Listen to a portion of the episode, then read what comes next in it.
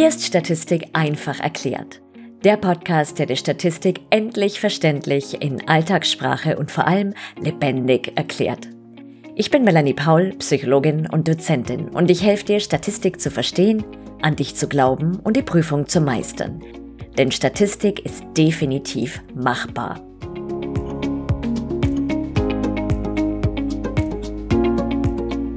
Wenn du gerade voller Zuversicht und Enthusiasmus dein Studium begonnen hast und es dich vielleicht so ein bisschen vor dem allseits gefürchteten Fach Statistik gruselt, dann bekommst du heute von mir eine kleine Unterstützung.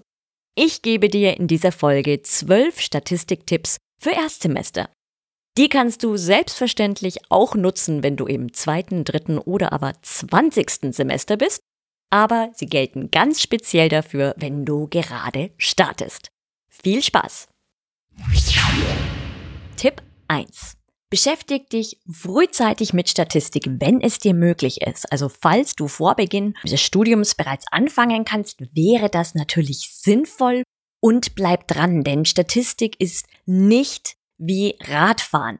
Das ist ganz wichtig, dieses Dranbleiben. Und mit Dranbleiben meine ich, schau, dass du vielleicht an ein paar Tagen in der Woche immer so ein bisschen was machst. Also es ist besser, an, sagen wir mal, drei Tagen die Woche fünf Seiten im Boards oder einem anderen Lehrbuch zu lesen, als dann vor der Klausur das Bulimie-Lernen anzustreben. Und was klar sein muss, ist, es bringt auch nicht zu sagen, ah, das bringt jetzt hinter mich und dann ist gut, sondern Statistik begleitet dich vermutlich dein gesamtes Studium über, also sowohl im Bachelor als auch im Master. Und aus diesem Grunde ist es wichtig, dran zu bleiben, das ernst zu nehmen, das auch nicht rauszuzögern, vor allem die Prüfung nicht rauszuzögern, sondern wirklich dann das Ganze aktiv zu halten und die Prüfung mitzuschreiben und nicht mehrfach zu verschieben. Tipp Nummer zwei. Fang bei allem, was du lernst, immer mit der allereinfachsten Erklärung an. Das können beispielsweise YouTube-Videos sein oder die für Dummies Bücher oder beides. Wenn du beispielsweise weißt, du musst jetzt die einfache lineare Regression lernen, dann schau einfach, findest du dazu ein YouTube-Video, dann schnapp dir eins der für Dummies Bücher und erst wenn du das Gefühl hast, du hast das Thema in Grundzügen verstanden, dann schnapp dir deine Studienbriefe oder Lehrbücher. Lehrbücher verwende ich ganz bewusst im Plural, denn in Tipp 3 rate ich dir, schaff dir immer mehrere Statistiklehrbücher an. Das ist ganz wichtig und lies ein Thema immer bei mehreren Autorinnen nach. Denn wenn du das von mehreren Seiten beleuchtet bekommst, dann verstehst du das tatsächlich auch besser. Also das ist ganz wesentlich, nicht nur stur den Studienbrief, den Fernlehrbrief oder ein Lehrbuch, das angegeben ist von deiner Hochschule, dir zu Gemüte zu führen, sondern immer das Thema von verschiedenen Seiten zu beleuchten. Und was auch ganz hilfreich ist, wenn du das machst, ist, dass du dich an die verschiedenen Notationen gewöhnst. Denn was bei den einen E für Error heißt, heißt bei den anderen U oder K heißt jetzt L und A heißt dort B0 oder Alpha oder Alpha-Dach oder A-Dach und so weiter und so fort. Das bedeutet, es gibt in der Statistik zum Leidwesen der Studierenden verschiedene Notationen und damit du dich daran gewöhnst, ist es auch gut, wenn du bei verschiedenen Autorinnen nachliest. Tipp Nummer 4. Schreib beim Lernen von Anfang an alles mit und erstell dir sozusagen dein eigenes Skript, mit dem du dann wunderbar lernen kannst und nicht dann zum Schluss dann vor der Klausur nochmal irgendwie ganz von vorn anfangen musst, sondern du hast dann von vornherein dir schon das Wesentliche notiert und kannst dann darauf aufbauen. Und was auch gut ist, ist, dass du dir die Inhalte auf Karteikarten festhältst. Denn Lernen in Bewegung ist äußerst hilfreich und vielleicht kannst du die Karteikarten einfach mit rausnehmen, wenn du spazieren gehst beispielsweise oder im Bus sitzt oder in der U-Bahn oder ähnliches. Tipp Nummer 5. Mach dir deine eigene Formelsammlung, ebenfalls von Anfang an. Das ist so wichtig, weil eben diese Notation bei vielen DozentInnen und Autorinnen anders ist. Die Dozentin, die du vielleicht im ersten Semester hast, die verwendet eine andere Notation als der nachfolgende Dozent im zweiten Semester. Es geht aber um das Gleiche. Und damit du das erkennst, ist es zum einen, wie erwähnt, wichtig, in verschiedenen Lehrbüchern nachzulesen, aber auch dir deine eigene Formelsammlung zu erstellen.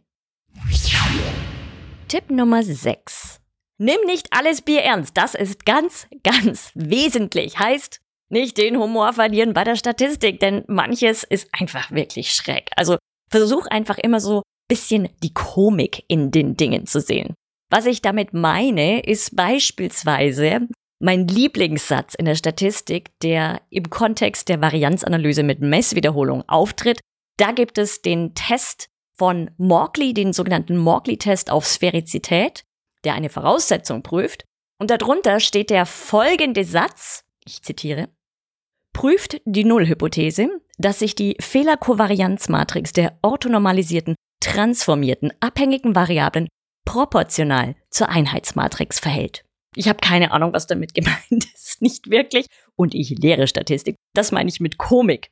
Also manchmal einfach sagen, Dinge sind schräg und ja, einfach weitermachen.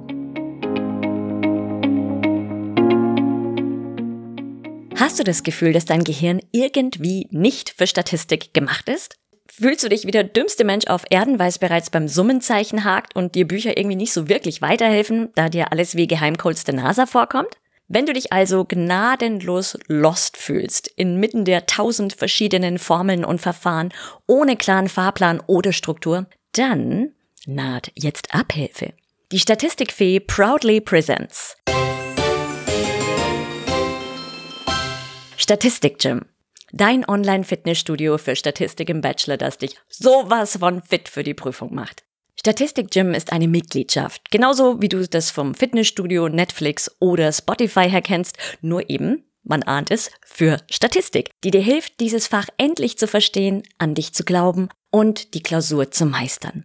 Hier bekommst du alles an Unterstützung, was du fürs Verstehen von Statistik und zum Bestehen der Prüfung brauchst. Live-Fragen-Antwort-Sessions, Videos, Audios, Übungsblätter, Probeklausuren, einen Fahrplan durch die Welt der Statistik, die Möglichkeit jederzeit Fragen zu stellen, Live-Teachings mit mir oder Gastdozentinnen wie Daniela Keller und vieles mehr.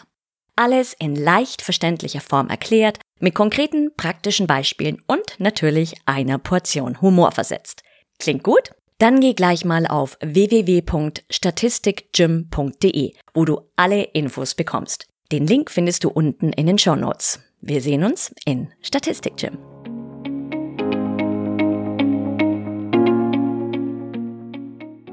Tipp Nummer 7.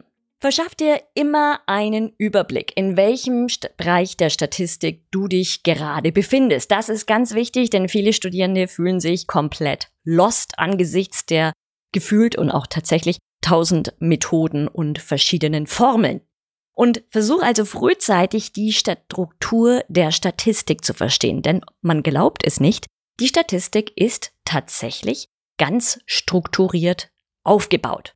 Und wenn du weißt, wo du bist, dann fühlst du dich gleich gar nicht mehr so lost und dann steigt vielleicht auch tatsächlich die Motivation für Statistik. Tipp Nummer 8. Behalt immer den Überblick über das, was du tatsächlich lernen musst. Also was musst du können? Was sind die klausurrelevanten Inhalte? Und versuch deine Dozentin oder deinen Dozenten auch dazu zu bewegen, euch diese Inhalte auch zur Verfügung zu stellen. Also wirklich zu sagen, okay, das ist das, was ihr lernen müsst. Auch das ist ganz wesentlich, damit du dir einen Lernplan machen kannst beispielsweise. Tipp Nummer 9.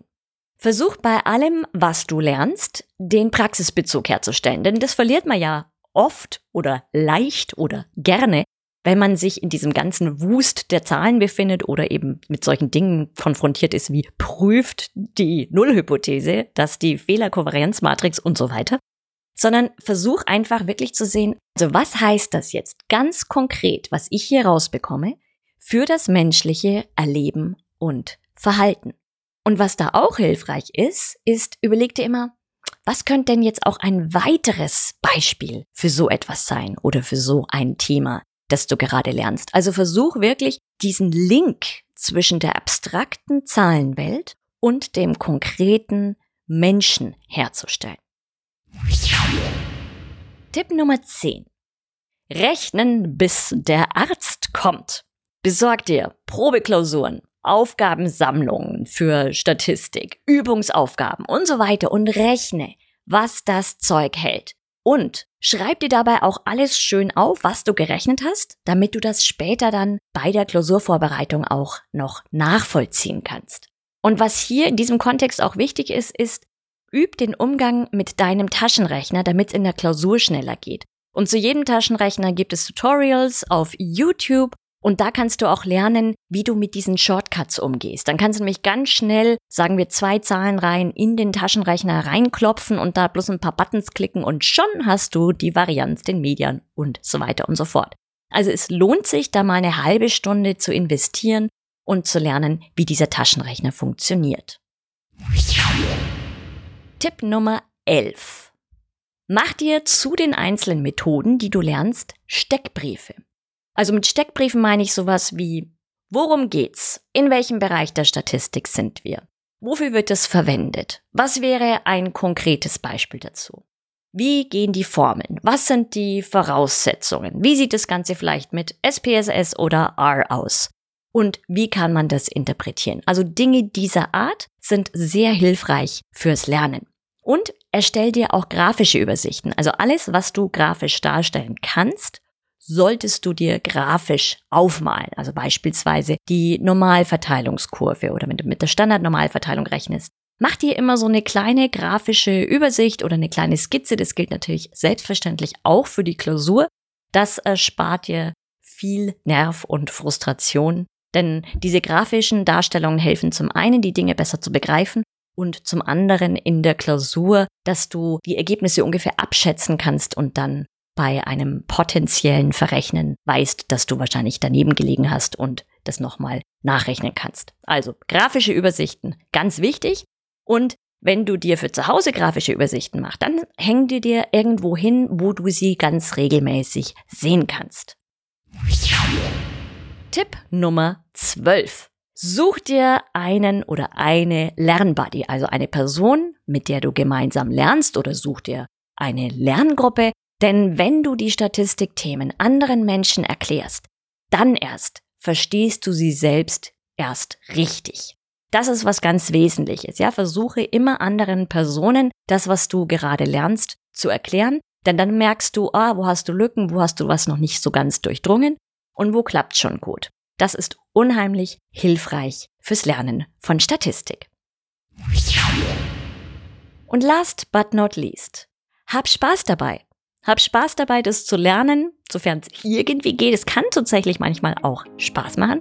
Und sei einfach stolz auf dich, dass du das überhaupt machst. Ich bin's auf jeden Fall. Und Tante Erne auch.